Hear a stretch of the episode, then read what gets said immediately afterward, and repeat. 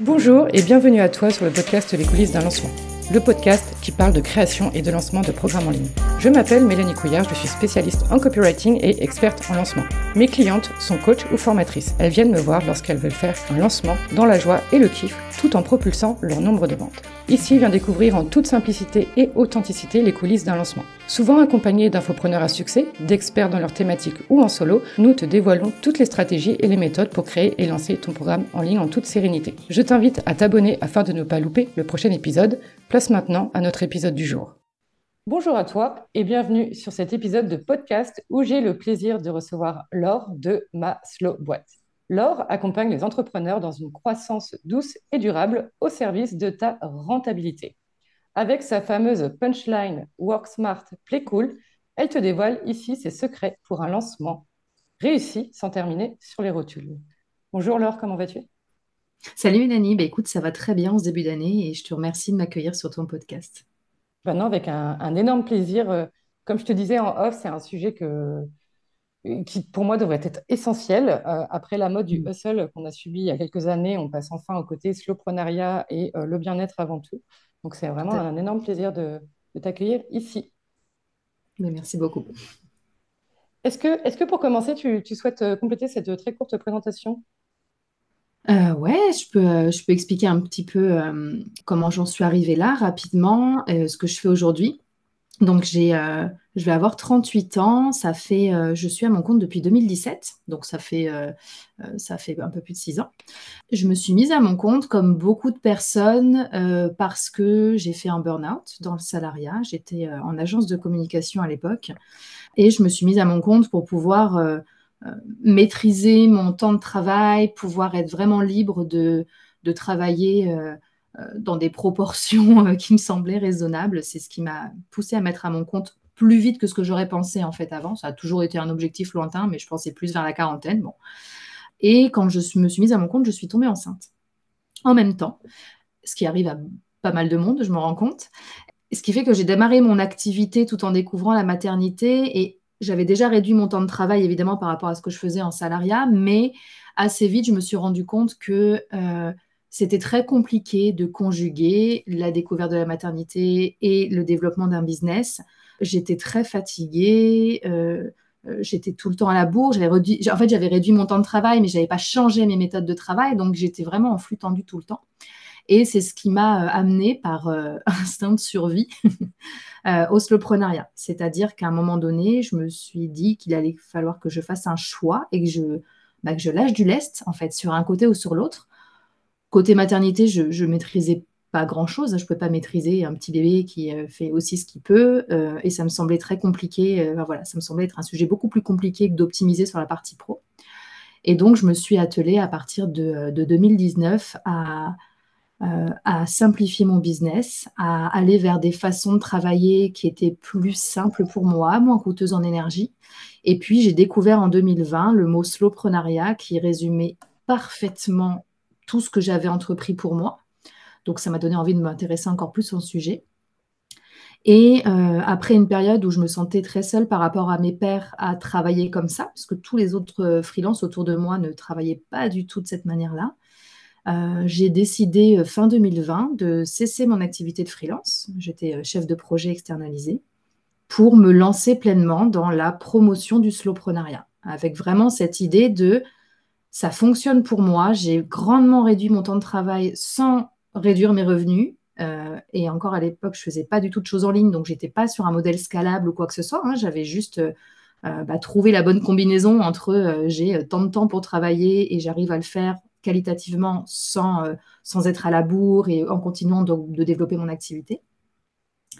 Et donc, tout début 2021, le 4 janvier 2021, ça fait trois ans, j'ai euh, lancé le compte Instagram Maslow Boîte à la base pour parler de slowprenariat en, en mode bouteille à la mer, tu vois. Je ne savais pas du tout à ce moment-là ce que j'allais proposer concrètement comme service, mais euh, intuitivement, je savais que c'était la voie que je devais suivre. Et puis assez rapidement, euh, assez rapidement, j'ai eu beaucoup de gens intéressés et, et j'ai co-construit avec mon audience des, des offres, et en l'occurrence, c'est des offres que je fais en ligne. Euh, et donc, trois ans après, ma boîte, ça donne quoi? Euh, J'ai trois axes de développement. Euh, de l'accompagnement bah, d'indépendants et d'entrepreneurs au slowprenariat. Je les aide soit en format accompagnement long en groupe, soit consulting individuel à avancer dans le slowprenariat. Un volet transmission où je forme depuis la fin 2023 euh, d'autres accompagnantes au slowprenariat. En ce moment, je forme 13 femmes qui vont faire le même métier que moi, mais sous des formats et avec des personnalités et des manières de travailler différentes. Euh, et ça, c'est quelque chose que je vais renouveler deux fois par an. Et le troisième volet, c'est vraiment toute cette partie porte-parole de, ce mouvement slowprenariat. Et euh, donc, moi, j'aime beaucoup parler. donc, exactement comme je le fais aujourd'hui avec toi, c'est aller parler de ce que c'est, expliquer concrètement et mettre un grand coup de pied dans la fourmilière de l'écosystème entrepreneurial qui, euh, euh, qui a beaucoup souffert, je pense, de, du modèle de la hustle culture ces dernières années. Les gens sont assez épuisés et euh, moi, je suis là pour montrer qu'il y a une autre solution qui est possible. Donc voilà les, trois grands volets au bout de trois ans de ce que je fais avec Maslow Boîte. Ok, super intéressant. Merci d'avoir développé effectivement cette, cette présentation. tu parlais justement de, de hustle. Mm-hmm. Peut-être pour commencer, pour, euh, pour, pour, les auditeurs et auditrices qui ne connaîtraient pas du coup forcément qu'est-ce que c'est le slowpreneuriat, est-ce que tu peux nous en donner une définition? Euh, En tout cas, nous expliquer qu'est-ce que c'est et peut-être cette différence justement avec le euh, mode hustle qu'on a beaucoup connu auparavant. Tout à fait. Il y a plusieurs façons de décrire le slowpreneuriat. Avec mes mots, ça donne ça. C'est une manière de, d'entreprendre en recherchant à ce que ça soit le plus serein, durable et rentable possible. Donc serein, ça veut dire quoi? Ça veut dire qu'on va essayer de limiter le stress à la source au maximum. Il y a cette croyance très ancrée dans l'entrepreneuriat que le stress est un compagnon euh, inévitable.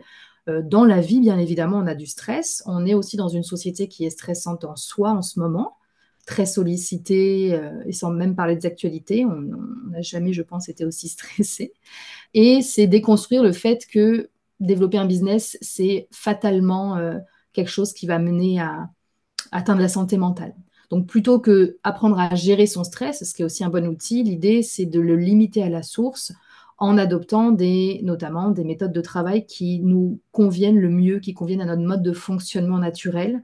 Donc vraiment faire du sur-mesure en fait avec son business et se placer au centre et pas uniquement être centré client, comme ça se fait beaucoup aujourd'hui. Euh, c'est plus une combinaison entre ce dont ont besoin les clients et ce qu'on a besoin de nous et trouver le point de jonction entre les deux.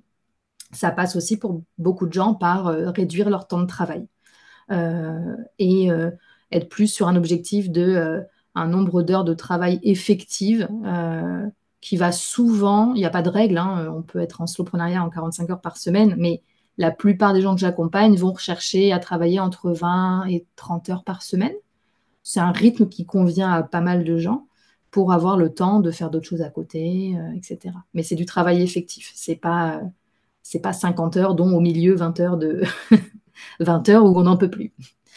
Euh, donc ça, c'est la partie sereine.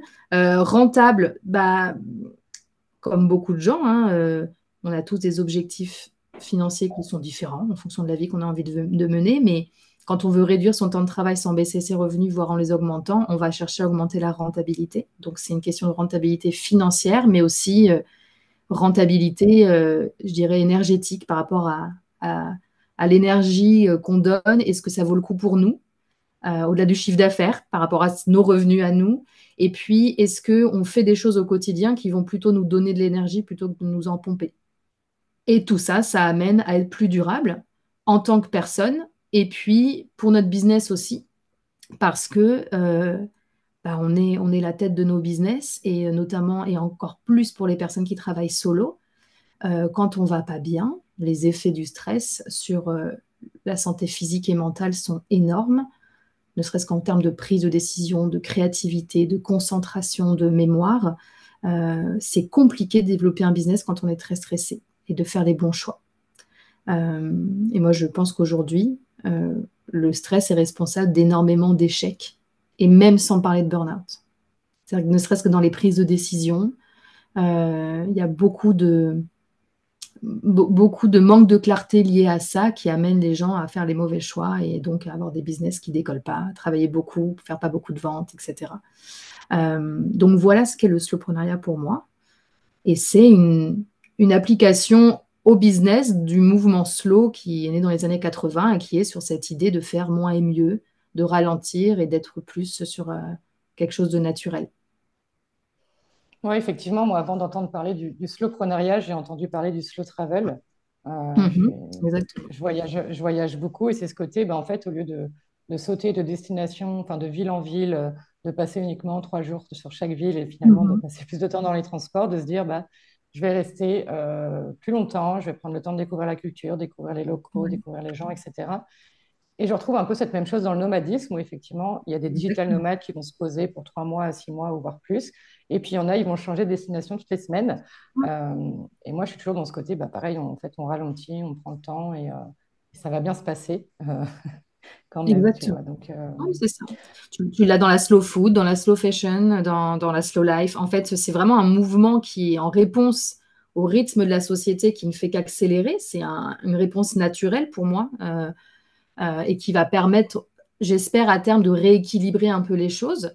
Euh, et c'est ouais, c'est juste une application dans le business. Et, euh, petit à petit, avec toutes les personnes qui s'y mettent, on, a fini par en faire un, vrai modèle d'entreprise, de la même façon qu'il existe le modèle d'entreprise d'entrepreneuriat traditionnel et le modèle startup. En fait, c'est un, troisième modèle et qui vient équilibrer parce que jusque-là, il n'y avait pas vraiment d'équilibre. C'était un peu tout le monde qui était tiré vers le côté startup, même quand on n'en est pas une. Et là, ça vient, euh, ça vient offrir un opposé euh, dans ce spectre-là qui permet à tout le monde de se positionner où il veut. En tout cas, c'était très intéressant ta définition, effectivement, parce que même moi, je, pouvais le voir uniquement sous le prisme de euh, diminuer mon temps de travail, tu vois. D'avoir cette côté, bien évidemment, rentabilité. En fait, et encore une fois, tout dépend de ce que tu souhaites avoir, ton mhm. objectif, etc. mais c'est vrai que je l'avais plus vu sous le côté ouais, diminuer son temps de travail. Et effectivement, la notion de stress, elle est également très importante finalement, tu vois. En fait, c'est ça. C'est faire moins et mieux. Et dans le moins, ça peut être moins de temps de travail, mais c'est aussi euh, moins de, de moments inconfortables, moins de stress, moins de clients qui n'ont pas à être nos clients, euh, moins d'éparpillement, euh, moins de FOMO. Enfin, tu vois, ça va plus loin que le temps de travail. Mais je pense que c'est normal, tu vois, qu'on associe ça à ça, et c'est pas un mal parce que globalement, on travaille tous trop. Donc, forcément, quand on commence à se pencher sur tout ça, bah, on finit par travailler moins parce qu'on on ne garde que la, crème de la crème. Et la crème de la crème, ce qu'il faut, les actions qui vraiment nous permettent de développer notre business, ça ne prend pas 50 heures par semaine.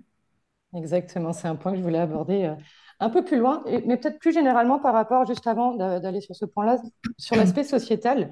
Euh, mhm. Notamment, je trouve en France, on a quand même ce côté, euh, bah, plus tu restes longtemps au boulot, c'est bien vu. Toi, si tu fais du 8h, 20h, tu es un mec de ouf, toi, tu as cette mhm. croyance, alors que dans les autres pays, ce n'est pas le cas.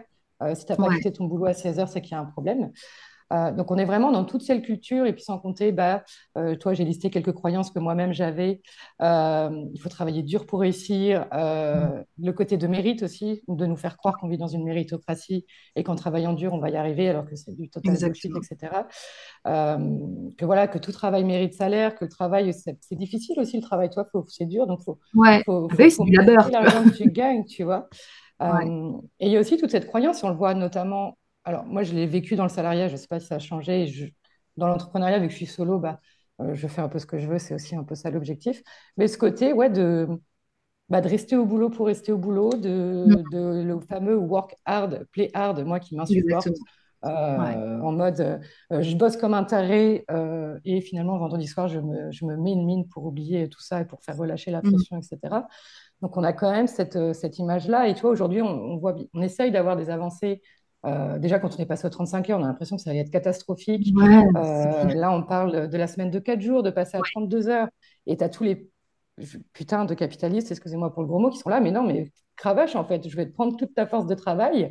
Euh, j'en ai rien à foutre que tu fasses 8 heures, 20 heures, que tu pas de vie à côté. Enfin, ça, c'est mon analyse euh, anarcho-marxiste, c'est complètement de l'esclavage, tu vois, enfin, clairement. Euh, et, du coup, on essaye, quand on, souvent, en tout cas, moi, ma communauté, souvent, ce sont des, personnes qui sont reconverties, et on va mhm. venir caler euh, bah, ce qu'on a vécu en étant salarié dans le monde, dans l'entrepreneuriat, alors que quasiment beaucoup de gens, en tout cas, se disent, moi, je veux aller dans l'entrepreneuriat pour aussi avoir cette liberté temporelle.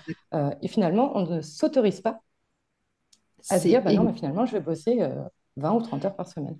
C'est exactement le mot en fait. On a la liberté, on a tout pouvoir dessus, mais on ne se l'autorise pas, soit par culpabilité, soit par, euh, parce qu'on ne sait pas comment faire. Tu vois, je pense qu'il y a aussi beaucoup ça, c'est-à-dire qu'on a tellement peu de modèles de, de façons de faire différentes qu'il y a ce côté, euh, bah, de toute façon, moi je démarre, j'aimerais faire différemment, mais tous les exemples et tout ce que j'entends et tout ce qu'on me dit me pousse à travailler même encore plus dur des fois que quand j'étais salarié. Donc, bah, à défaut d'autres euh, modèles, on va, on va avoir tendance à suivre le, à suivre le mouvement. Et, euh, tu vois, j'ajouterai une petite nuance sur les putains de capitalistes. Je crois que plus que les capitalistes, c'est l'esprit productiviste. Mm. C'est ce côté euh, finalement, euh, tu sais, un peu euh, comme quand il y avait du. Quand la plupart des gens qui travaillaient, travaillaient dans de la production à l'ère. Enfin, tu vois, pendant la révolution industrielle, etc., où on a formalisé des. Des, des, moyens de mesurer la productivité sur de la production d'objets. Et bah, aujourd'hui, il y a beaucoup de machines hein, qui ont rempli le travail des hommes là-dessus. Mais on a gardé cette logique aussi, quel que soit le métier. Et c'est ce côté, euh, il faut produire plus. Et dis-toi que moi, il y a des gens qui sont tellement dans cette logique-là que même quand je leur explique les, principes du slowpreneuriat, le fait d'aller rechercher l'essentiel, toi, la loi de Pareto, le 80-20, etc., qui me disent, bah oui, mais du coup, une fois que tu as euh, euh, identifié les choses qui fonctionnent le mieux, pourquoi, enfin, si jamais tu travailles en plus beaucoup sur ces choses-là, tu tu démultiplies tes résultats. Alors oui, bien sûr, mais je pense qu'il y a une réalité sur laquelle on se voile beaucoup la face, c'est qu'on n'est pas des machines. On est des êtres humains. Et notre capacité de concentration et de produire du travail de qualité est limitée et n'est pas à 50 heures par semaine.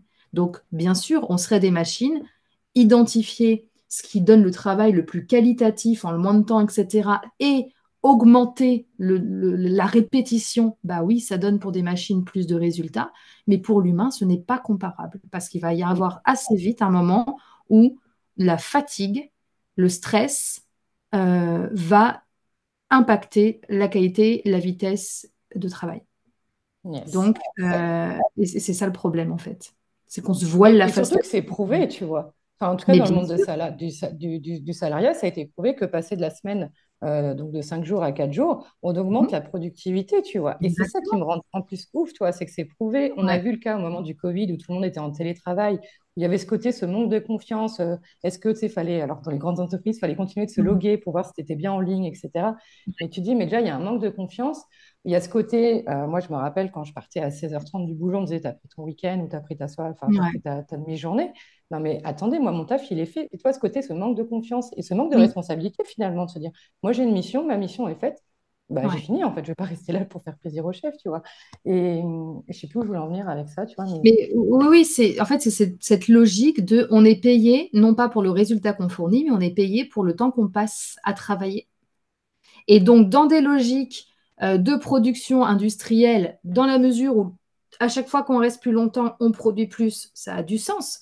Mais enfin, ça fait quand même quelques années qu'on n'en est plus là. Et pourtant, c'est resté, euh, c'est vraiment resté une logique hyper ancrée et qui, qui est pourtant remise en question depuis un moment. Hein. Comme tu le dis, ça a été étudié, analysé, mais c'est un énorme paquebot à manœuvrer, c'est-à-dire que ça met beaucoup de temps euh, déjà à être entendu. Et même une fois que c'est entendu, comme on fait appel à du changement d'habitude, du changement de croyance, etc., ben même entre le moment euh, où les gens ont compris que ce n'était pas viable et le moment où ils expérimentent, ils osent expérimenter, expérimenter autre chose, il y a beaucoup de temps qui se passe. Euh, souvent, moi je, le constate parce que, par exemple, dans ma clientèle, les gens qui, ont les progressions les plus rapides, c'est les personnes qui malheureusement ont fait un burn-out. Pourquoi? Parce qu'elles ont expérimenté le fait que le système actuel, celui qui est le plus prôné, ne fonctionne pas. Et en fait, elles l'ont expérimenté. C'est-à-dire qu'elles ont déjà eu la preuve, elles ont vécu la preuve que c'était pas viable. Et donc, c'est beaucoup plus facile pour ces personnes-là. Alors, même s'il y en a qui ont, aussi des tempéraments, il leur faut plusieurs burn-out pour ça, mais quelque part, ça, c'est acté. Donc, c'est plus facile pour ces personnes-là d'aller dans une autre direction. Alors que pour les personnes qui n'ont pas vécu de burn-out, Euh, je te mets un peu à part les personnes qui sont déjà dans une dimension slow très ancrée. Il y en a aussi certaines, mais ça, c'est-à-dire qu'elles ont travaillé sur leurs croyances euh, globalement déjà il y a un moment. Mais toutes les personnes entre deux, bah, elles sont hyper attirées par ce concept de slowprenariat, elles comprennent bien ce que c'est, elles voient ce qu'il faut faire, etc. Mais elles ont beaucoup de mal à passer à l'action parce que ça, ça vraiment, ça implique un, un énorme changement par rapport à tout ce qui leur a été inculqué depuis l'enfance. Hmm. Donc ça prend du temps. Et c'est normal. Et, euh, et après, c'est à ça que je sers et ainsi que les personnes que je forme là-dessus, c'est-à-dire faciliter cette transition par des petites actions et puis pour que les gens puissent expérimenter. Et moi, je crois beaucoup à ça expérimenter et se dire ah oui, en fait, ok, quand je fais comme ça, c'est moins stressant, c'est plus facile et ça me donne en plus des meilleurs résultats. Donc, petit à petit, c'est plus facile de résister tu sais, aux sirènes en fait de la seule culture et, de se dire ouais, ok, allez, on les laisse de leur côté, mais moi j'ai trouvé une façon de faire qui me donne des meilleurs résultats et qui m'épuise moins. Donc, je continue là-dessus. Effectivement, il y a une forme de, pression sociale, du regard des autres, euh, d'oser affirmer que bah, toi, tu bosses 20 heures et que tu vis très bien. Euh, il y a tout ça, tu vois. Et par rapport à ce que tu disais en amont, bah, toi, finalement, je me dis, c'est comme toutes les luttes, en fait, qu'on a menées. En ce moment, c'est beaucoup la lutte écologique ou féministe qui est mise en avant et ça demande du temps. Et tu l'as dit aussi, il y, a une, phase de déconstruction, en fait, euh, pour reconstruire derrière quelque chose et essayer de ne pas être au pied du mur quand vraiment, bah, quand tu prends le mur dans la face quand tu fais ton burn-out, pour te rendre compte aussi que bah, euh, finalement, en fait, tu peux, tu peux changer avant, en tout cas, tu peux essayer de. Ouais. C'est ça. C'est ça. Donc, en fait, c'est normal que ça prenne du temps. C'est vrai qu'on peut avoir l'impression que c'est lent, comme tous les changements euh, un peu de, de croyances globales, mais finalement, euh, tu vois, depuis trois ans que je travaille sur le sujet, je vois vraiment des, différences et je trouve que ça va quand même assez vite. Il y a trois ans, quand je parlais de slowprenariat, euh, c'était vraiment quelque chose très à contre-courant. Il y a beaucoup de personnes qui où la porte était très fermée sur ce sujet. Et même les personnes qui travaillaient déjà comme ça, même si elles ne l'appelaient pas slowprenariat, mais dans cette idée de, euh, de privilégier la qualité de vie, etc., n'osaient pas du tout en parler.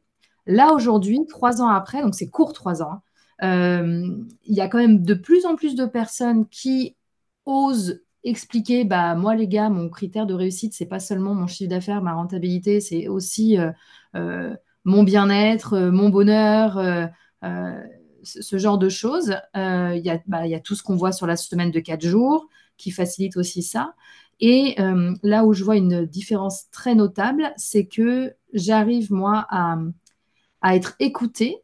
Je ne parle pas encore que ce soit adopté, mais être écoutée sur le sujet par des typologies de personnes qui, il y a trois ans, la porte était complètement fermée. Par exemple, tous les, les dirigeants d'entreprises, les dirigeants de TPE, PME, etc., euh, où il y, a, il y, a, trois ans, vraiment, le slowprenariat, c'était euh, un petit truc mignonné dans son coin, une petite philosophie bobo, euh, hippie, tout ce que tu veux. Alors qu'aujourd'hui, les gens s'intéressent à ça et ont envie d'en entendre parler. C'est-à-dire que pour moi, c'est l'un des, des, bons côtés de, de, tout cet excès dans l'autre sens, c'est que les gens commencent à voir quand même nettement que ça marche pas. Il y a un problème. Ça marche pas ce truc. Ça marche pas ce truc. Ils voient bien que les gens sont épuisés et on va dire qu'ils considèrent encore un peu ça comme une fatalité, mais ils se rendent compte que c'est un problème. Donc, quand on parle de slowprenariat, euh, les gens commencent à envisager ça comme une solution possible. Et donc, les, esprits sont un peu plus ouverts. Mais voilà, de là à ce que ça soit adopté un peu plus généralement, je pense qu'on a encore quelques années devant nous. Oui, je comprends, ouais. Tu, parlais justement un peu de ces personnes, soit qui faisaient du slowprenariat sans le savoir, et moi, il y a deux questions que je me suis posées par rapport à ça. Je me suis... La première, c'est est-ce que, avant tout, ce n'est pas une question de personnalité déjà, de base? Euh, Moi, pour, juste pour illustrer mon propos, euh, moi, j'ai toujours été une grosse feignasse. Euh, donc, tu vois, bah, moi, en fait, c'est devenu naturel de faire des, choses qui sont simples et qui apportent le plus de résultats. Toi, d'avoir ce côté, bah, voilà, quoi, go, quoi, le 20-80, etc. Euh, et j'ai toujours envié justement aussi ces personnes qui ont cette capacité de travail, de bosser de 8h à 20h quand euh, moi, quand j'ai fait une séance de deep work dans ma journée, euh, je, suis très contente de moi, tu vois. Donc, est-ce que c'est pas déjà d'une une question de personnalité, de force et faiblesse mmh. qu'on a finalement un peu, entre guillemets, à la naissance? Et de deux, est-ce que c'est pas des questions de valeur, toi? Il y, a, il, y a, il y a, des gens pour qui le travail, c'est la valeur numéro une, pour qui c'est mmh. très important. Et moi, je sais que la valeur travail, elle fait pas partie de mon top 5, tu vois. Moi, je pense que le slowprenariat peut être bénéfique pour tous les profils, mais tu as raison, il y a certains euh, modes de fonctionnement, certains profils qui vont y trouver un côté Oh putain, c'est vrai, c'est possible, trop cool, je me, mets dans la brèche, tu vois. Et c'est vrai que aujourd'hui, l'essentiel de ma clientèle est composé de ça parce que c'est un peu des gens qui, depuis longtemps, depuis qu'ils sont rentrés dans le monde du travail, sont pas mal en souffrance par rapport à tout ce qu'on exige, euh, se sentent vraiment en marge, ont l'impression d'être complètement à côté de la plaque par rapport à, ce qu'on exige de, travailleurs et encore plus d'entrepreneurs. Et bah forcément, dans le slowpreneuriat, ils y voient une, un côté... Euh, ah bah cool, en fait c'est bon, c'est possible de faire euh, autrement. Et puis après, tu as toute une autre partie de la population qui finalement, dans son mode de fonctionnement, correspond pas mal à ce qu'on exige aujourd'hui, c'est-à-dire des gens qui vont être très dans l'action, qui vont avoir une grosse, euh, qui vont avoir beaucoup d'énergie. Donc ça, c'est une question de constitution physique aussi, hein. euh, beaucoup d'énergie, qui vont avoir aussi une situation personnelle qui va leur permettre ça, donc des personnes sans enfants notamment, en bonne santé physique, plutôt jeunes, etc. Euh, très structuré dans l'analyse. Tu, vois un petit peu ce, bah, le cliché de l'entrepreneur. Il y a des gens qui, alors, qui cochent pas forcément tous les points, mais qui finalement, dans leur mode de fonctionnement naturel, sont assez à l'aise avec ça. Donc, c'est toutes les personnes qui sont naturellement à l'aise dans le monde du travail parce que ça correspond à qui elles sont. Euh, et donc, ces personnes-là, ce va pas forcément être ceux qui vont être le plus vite intéressés par le entrepreneuriat de prime abord, mais c'est justement cela dont je te parle en te disant là où les portes étaient fermées il y a trois ans, elles commencent à s'ouvrir. Pourquoi? Parce que ça reste des êtres humains et que la seule culture, qu'ils embrassent parce que ça va dans le sens de. et c'est très lié souvent. Les valeurs qu'on a sont aussi très souvent liées à ce qui fonctionne pour nous et comment on est constitué. Ça reste des êtres humains qui ont leurs limites. Et les effets du stress, de la fatigue euh, sur le corps humain, même si oui, il peut y avoir des petites variations parce qu'on n'est pas tous foutus pareil euh, et puis qu'on n'a pas tous la même santé. Donc forcément, bah, il y a, dire, euh, c'est plus un curseur à placer. Oui, il y a des gens qui ont plus d'énergie que d'autres. Ben, ils ont leurs limites et, finalement, ce qui les rend à l'aise dans, les exigences actuelles, c'est un peu le piège aussi pour ces personnes-là parce que du coup, elles ont pas, pas trop les signaux d'alerte. Et souvent, ce sont les personnes d'ailleurs qui font les, les burn-out les plus violents parce que euh, il y a un espèce d'effet de, d'enchaînement où il y a leur mode de fonctionnement naturel et les attentes sociétales qui font que, tu vois, il y a un peu la doublette. Et donc, quand leur corps commence à leur dire t'es fatigué, t'es stressé, etc., ils ont plus tendance à se dire, plus longtemps en tout cas, bah non, tout va bien. Je réponds à ce qu'on demande et en plus, c'est facile pour moi, etc. donc, euh, bah, ils n'écoutent pas assez tôt les signaux de leur corps, ou ils les considèrent comme des signes de faiblesse, etc. il y, a plein de schémas là-dessus. Et le seul moyen qu'a le corps à un moment donné de, se faire entendre, c'est de frapper très très fort. Donc typiquement, ce sont les gens qui font ce type de burn-out, parce qu'il y a plusieurs formes, où du jour au lendemain, ils ne sont plus capables de se lever. Donc, euh, c'est là où je dis que le slowprenariat euh, va avoir un intérêt pour tout le monde parce que pour moi, même si ces profils-là ne vont pas être ceux qui vont embrasser cette euh, philosophie de travail euh, à 100%, sans faire de généralité, évidemment, ça peut arriver, au moins là, ils auront des outils de compréhension et des outils pratiques pour se dire, OK, bon, là, j'ai besoin, je suis raisonnable, si je suis raisonnable, j'ai besoin de ralentir. Maintenant, j'ai pas envie que ça vienne mettre à mal mes objectifs, etc. Bah, aujourd'hui, l'entrepreneuriat traditionnel et le modèle startup ne leur fournit aucun outil pour ça. Puisque ce sont que des outils avec une logique de productivité, centrée sur l'entreprise ou le client et pas sur l'entrepreneur. Et donc là, au moins, euh, le modèle du slowpreneuriat va leur permettre de trouver des outils pour pouvoir se préserver, être plus durable sans mettre à mal leur réussite.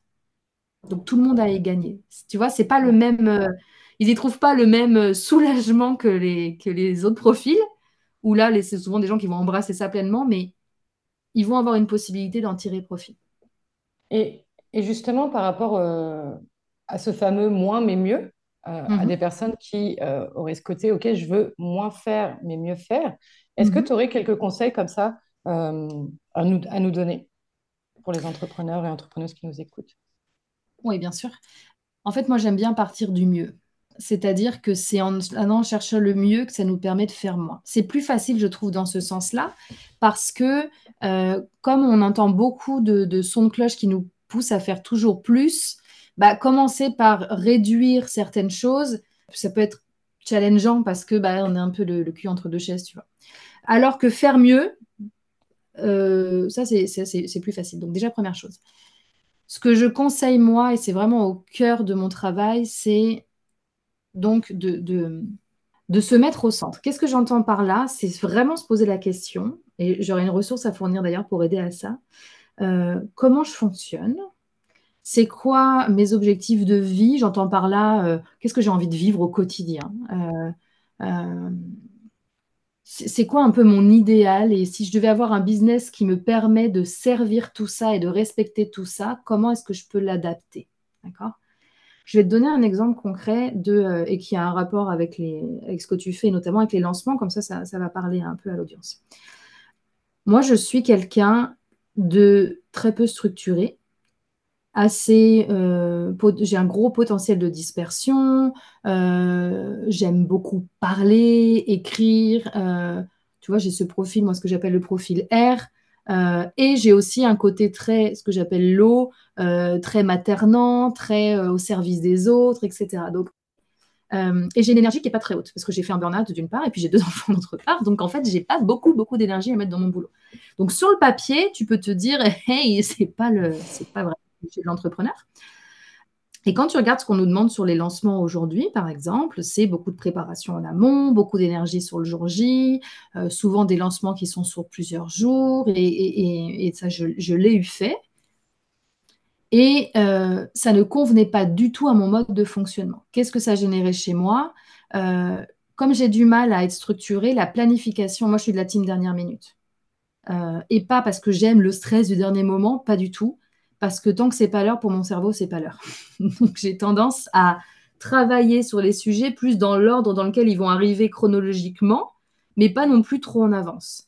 Euh, en général, par exemple, quand je travaille sur un lancement, je commence à en parler. Euh, un lancement une opération commerciale, aujourd'hui, euh, mes, produits sont, sont, en permanent, mais en evergreen, mais je fais des opérations commerciales régulièrement. je commence à en parler un peu vite fait, genre dans les deux mois d'avant, genre, oh, en fait, ça va arriver mais l'essentiel de ma communication se fait le mois d'avant, voire les deux semaines avant, et je crée les contenus au fur et à mesure. Euh, je, ne prévois pas mille ans en avance. C'est ce qui fait aussi que je travaille seule, etc. C'est-à-dire que j'ai conscience que quand on travaille en équipe, par exemple, bah, ce n'est pas l'idéal. Donc, mes choix aussi de comment je travaille sont très liés à ce qui me convient à moi. Et si un jour je dois déléguer des choses, bah, certes, ça me demanderait peut-être d'anticiper un peu plus, mais il faudrait que j'aille trouver des personnes qui sont prêtes à travailler avec quelqu'un comme moi aussi. Et ce dont je me suis rendu compte sur les lancements, c'est que moi, laisser, bah, comme beaucoup de monde, la fameuse montagne russe, tu vois, du lancement, où au départ, tu as pas mal de ventes, et puis tu as un espèce de gros creux au milieu, et puis après, tu as la team dernière minute. Pour moi, c'était extrêmement stressant. Cette attente-là, je la vivais très mal, même en ayant conscience que c'est normal, que c'est etc.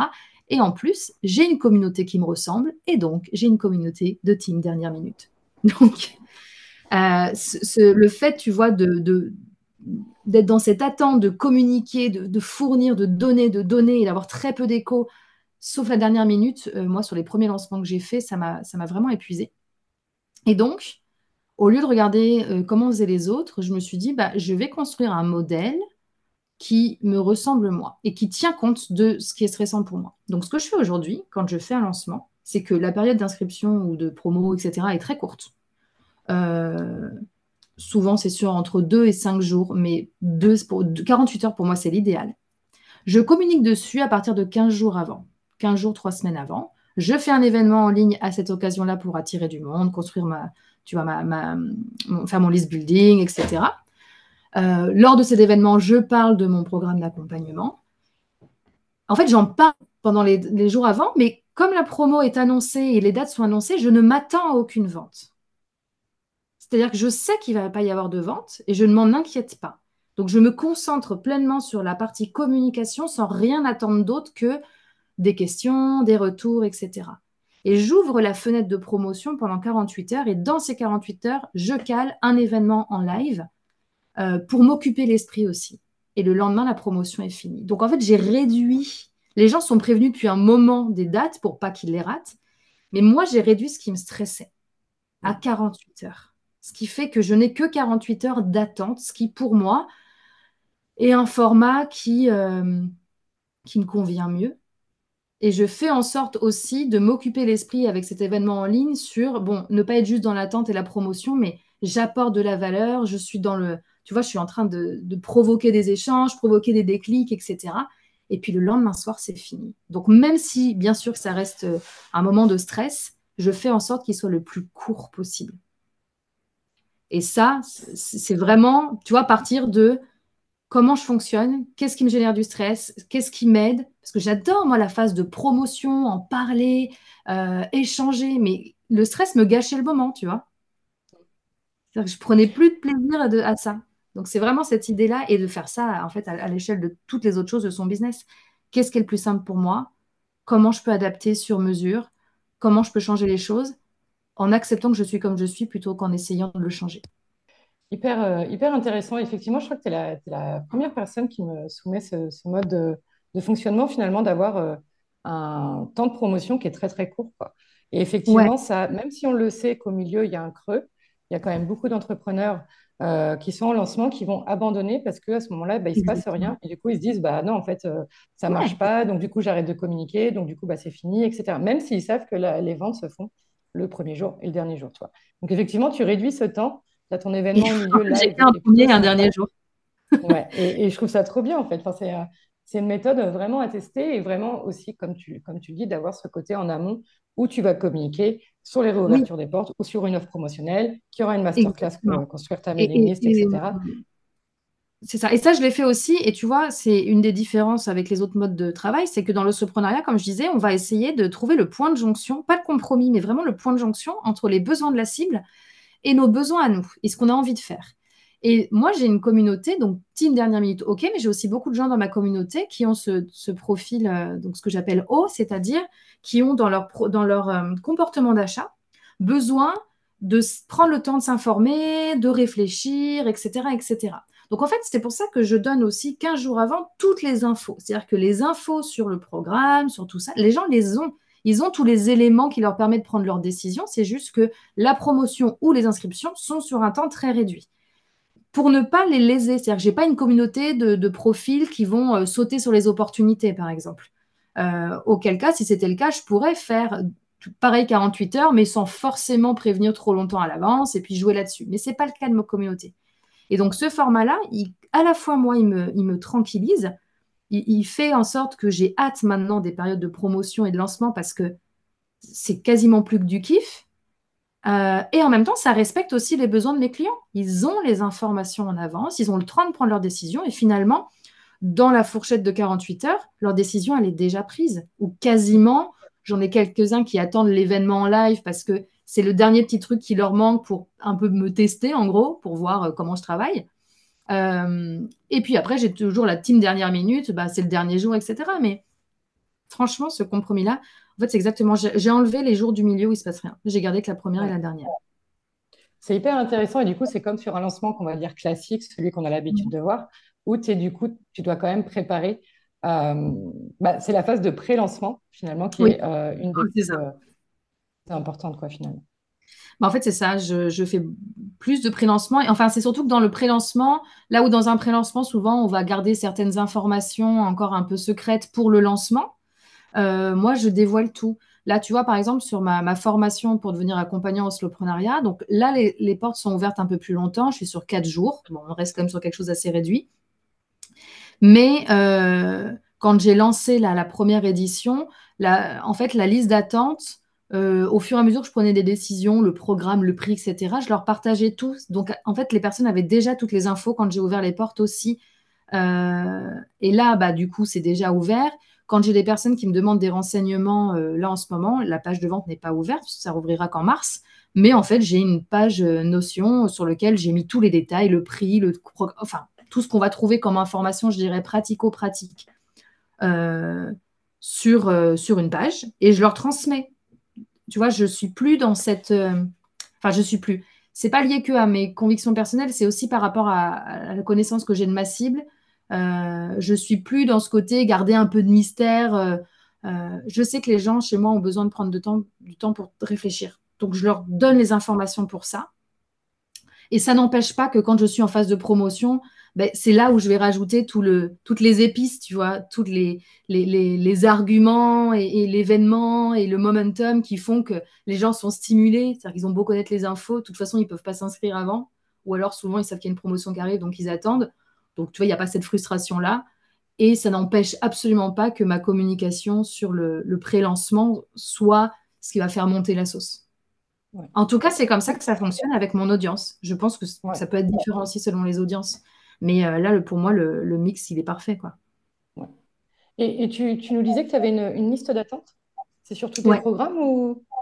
Comment ça se passe? Euh, Alors, plus sur mon programme d'accompagnement global, puisque lui, il est en evergreen. En fait, les gens peuvent s'inscrire quand ils veulent. Euh, donc, j'ai pas de liste d'attente. J'en ai eu une quand, bah, quand j'avais fait la version bêta et avant de lancer la version evergreen. par contre, pour, pour ma formation d'accompagnant, comme elle est en live et donc c'est par cohorte, euh, oui, j'ai une liste d'attente parce que euh, bah, je communique dessus en priorité pour les dates d'inscription, etc. Euh, en tout cas, les gens sont sûrs de ne pas passer à côté parce que je vais en parler aussi dans ma newsletter générale, mais ça va plus être dans mes actualités, des choses comme ça. ça leur permet de, voilà, d'être tenus au courant de, bah, au moment où je relance les trucs. Là, tu vois, je vais ouvrir les inscriptions je pense, euh, courant mi-mars pour démarrer en avril la deuxième cohorte. Euh, je vais recommencer à, promouvoir euh, la liste d'attente bah, le mois prochain. En fait, février, ça va être ça, commencer à en parler, renvoyer des, newsletters un petit peu avec les feedbacks de la première promo, les choses comme ça, doucement, et puis avec un peu plus de focus début mars. Ok. Hyper, hyper intéressant. Et, du coup, je me demande aussi par rapport à, est -ce que par rapport à ta communication sur les réseaux sociaux, par rapport à ta newsletter. Euh, est-ce que euh, bah, tu as, aussi adapté ce qu'on appelle la slowcom, euh, qui est aussi en train de monter un peu dans, dans, les esprits de, beaucoup de personnes qui en ont marre de créer du contenu. Et de toute façon, je pense qu'il y a beaucoup trop de contenu disponible en ce moment. Oui. oui, alors moi j'essaye, j'ai un... Alors deux choses. Des fois, déjà quand je me suis lancée, je n'étais que sur Instagram. J'ai lancé ma newsletter pas trop longtemps après, mais pendant, très, pendant deux ans, euh, elle était très irrégulière. Elle n'est vraiment régulière, c'est-à-dire quasi hebdomadaire, mais jamais le même jour que depuis 2023, euh, parce que j'ai trouvé mon plaisir, on va dire, là-dessus. Mais au départ, je n'étais que sur Instagram. Donc, je, n'ai pas cherché à être à plusieurs endroits. Euh, même mon site, je ne l'ai fait que à la fin de ma première année, puisque en fait, avant, je me servais des pages de vente de ma plateforme de formation. donc j'ai vraiment commencé en me disant, je minimalisme, tu vois, au niveau de la communication et des supports. Et depuis, euh, bah, parce que j'avais déjà pas mal travaillé sur ma communauté sur Instagram, que je communique plus en story qu'en publication, etc., bah, j'ai développé la newsletter. Là, depuis un an, j'ai développé LinkedIn aussi, mais après, je publie euh, une à deux fois par semaine, tu vois, on est sur un rythme très light. Euh, et deuxième chose, pour plein de raisons et pour cette économie de l'attention et pour l'impact aussi environnemental qu'ont les choses qu'on met en ligne. Je ne publie jamais sans me demander quelle va être la valeur ajoutée de ce que je suis en train de publier pour les gens. C'est-à-dire que même quand je suis sur des contenus commerciaux, où on pourrait se dire, bah là c'est surtout pour moi la valeur ajoutée, je, je, me demande, je me pose cette question de qu'est-ce que ça va apporter aux gens. Alors ça peut être de l'information, hein, mais euh, j'évite de faire des contenus pour je fais pas de contenu pour faire des contenus. Si j'ai rien à dire si je suis pas inspirée eh ben je vais je vais rien faire. Et ça m'est arrivé tu vois sur ma newsletter d'avoir des semaines où j'avais pas le temps de vraiment me pencher sur un sujet où je, ne sais pas quoi dire mais je n'en vois rien. Que je crois qu'on n'a vraiment pas le temps de consommer des contenus qui nous apportent rien. Oui, tout à fait. Je, je, suis d'accord. Et en même temps tu vois je me dis euh, bah, tu mets en place ce que toi tu prônes et aussi ce que toi tu mm. vends, c'est ce que tu vends le soloprenariat. Après, je me dis par rapport à quelqu'un euh, bah, qui a des clients ou enfin qui n'est pas, pas dans ta situation, il faut quand même lui assurer une certaine régularité. Tu vois, par exemple, c'est ça qui m'a. Dans la communication? Ouais. Ou est-ce que c'est une croyance euh? Ouais. Alors, c'est pas que c'est une croyance, c'est que je pense qu'il y a deux écoles. Euh, mathématiquement, évidemment, alors ça dépend des algorithmes aussi, mais, mais bon, mathématiquement, évidemment, plus tu euh, produis de contenu, plus tu publies et plus tes contenus vont être vus. puisque chaque publication va avoir son nombre de vues, et puis en, cumulant, évidemment qu'en cumulé, tu vas augmenter. Mais pour moi, la seule métrique qui compte, c'est euh, combien il y en a qui deviennent des clients à la fin. Quoi. Euh, oui, on va pas chercher le nombre de, followers forcément. Et, c'est vrai que moi, l'esprit que j'ai avec mon contenu, quand j'en crée, c'est plus de rester dans la tête de mon potentiel client. Oui, ben, en fait, honnêtement, je trouve que, regarde, moi, je publie euh, LinkedIn, je dois être à une, public, une, ou deux par semaine, et Instagram, euh, des fois, je suis à moins d'une semaine, je vais plus être en, story, et puis même des stories, des fois, il y a des jours où je ne vais pas en faire. Pour moi, il n'y a pas besoin de poster tous les jours, tous les deux jours, même tous les trois jours, pour rester dans la tête des gens. Parce que si on fait du contenu qualitatif qui apporte de la valeur ajoutée, les gens les attendent, les contenus. Donc, ils y sont attentifs et ils prennent le temps. Euh, moi, je le vois sur ma newsletter depuis que j'ai commencé à arrêter de me prendre la tête avec qu'est-ce que je dis dedans et où globalement, c'est un peu mon journal de bord. Euh, donc, j'y écris comme je parle et je partage mon parcours, mes réflexions, etc. Donc, le truc le moins prise de tête possible. Ben, les gens l'attendent et ils se prennent un moment, des fois elles sont un peu longues, ils se prennent un moment pour le lire. Et euh, j'ai toujours un taux d'ouverture qui est autour de 50%, tu vois. Et ça n'a pas bougé, même ma mailing list augmente, mais ça n'a pas bougé. Donc, j'ai pas j'ai de plus en plus de retours depuis que je fais du contenu long. Parce que je mm. crois aussi que les gens. Euh, euh, en fait, pour moi, quand ça apporte quelque chose aux gens, je, fonctionne comme ça aussi. Hein. Euh, oui, je suis plein de gens qui ont des contenus hyper irréguliers, mais du coup, quand il y en a, je suis trop contente et je, tu vois, je me dégage du temps pour aller les consommer. Et si j'ai pas le temps tout de suite, eh ben, j'ai un dossier dans ma boîte mail qui est newsletter à lire, par exemple. Pareil pour les podcasts, etc. Et je vais prendre le temps, même si c'est plus tard. Mais euh, la régularité, c'est jouer le, jeu et la fréquence, c'est jouer le jeu des algorithmes. Mais pour moi, il y a une autre voie qui est celle de jouer la carte de l'humain et de la qualité. Si tu fais des choses suffisamment impactantes, les gens s'en foutront que ta newsletter, elle soit pas tous les mardis à 8 heures. Euh, ils s'en foutront que tu postes qu'une fois par semaine. Mais par contre, quand tu vas poster, ils vont être d'autant plus vigilants que bah, ça les intéresse. Alors oui, tes stats, elles seront peut-être. En fait, c'est ça, c'est peut-être que tes stats, elles seront pas. Et encore, hein, et encore, euh, moi, je ne publie pas forcément beaucoup, mais tu publies les bonnes choses, tu peux avoir des, contenus qui te font décoller ta visibilité, quoi. Ouais, il faut, faut de la qualité. Et après, je sais qu'il y a cette école de, bah oui, mais pour réussir à faire de la qualité, il faut pratiquer beaucoup. Alors oui, tu peux décider de bourriner. Euh, tu peux décider de dire, bah, je fais beaucoup, beaucoup, beaucoup, comme ça je vais monter en compétences. C'est vrai. C'est factuellement c'est vrai. Maintenant, c'est pas le seul moyen d'y arriver. Déjà, te demander comment est-ce que je peux capitaliser sur mes atouts plutôt que d'essayer de m'améliorer dans mes points faibles, bah, c'est pas mal aussi. Hein. C'est quoi tes talents et comment tu peux t'en servir au service de la création de tes contenus pour essayer de faire le plus vite possible quelque chose de qualitatif.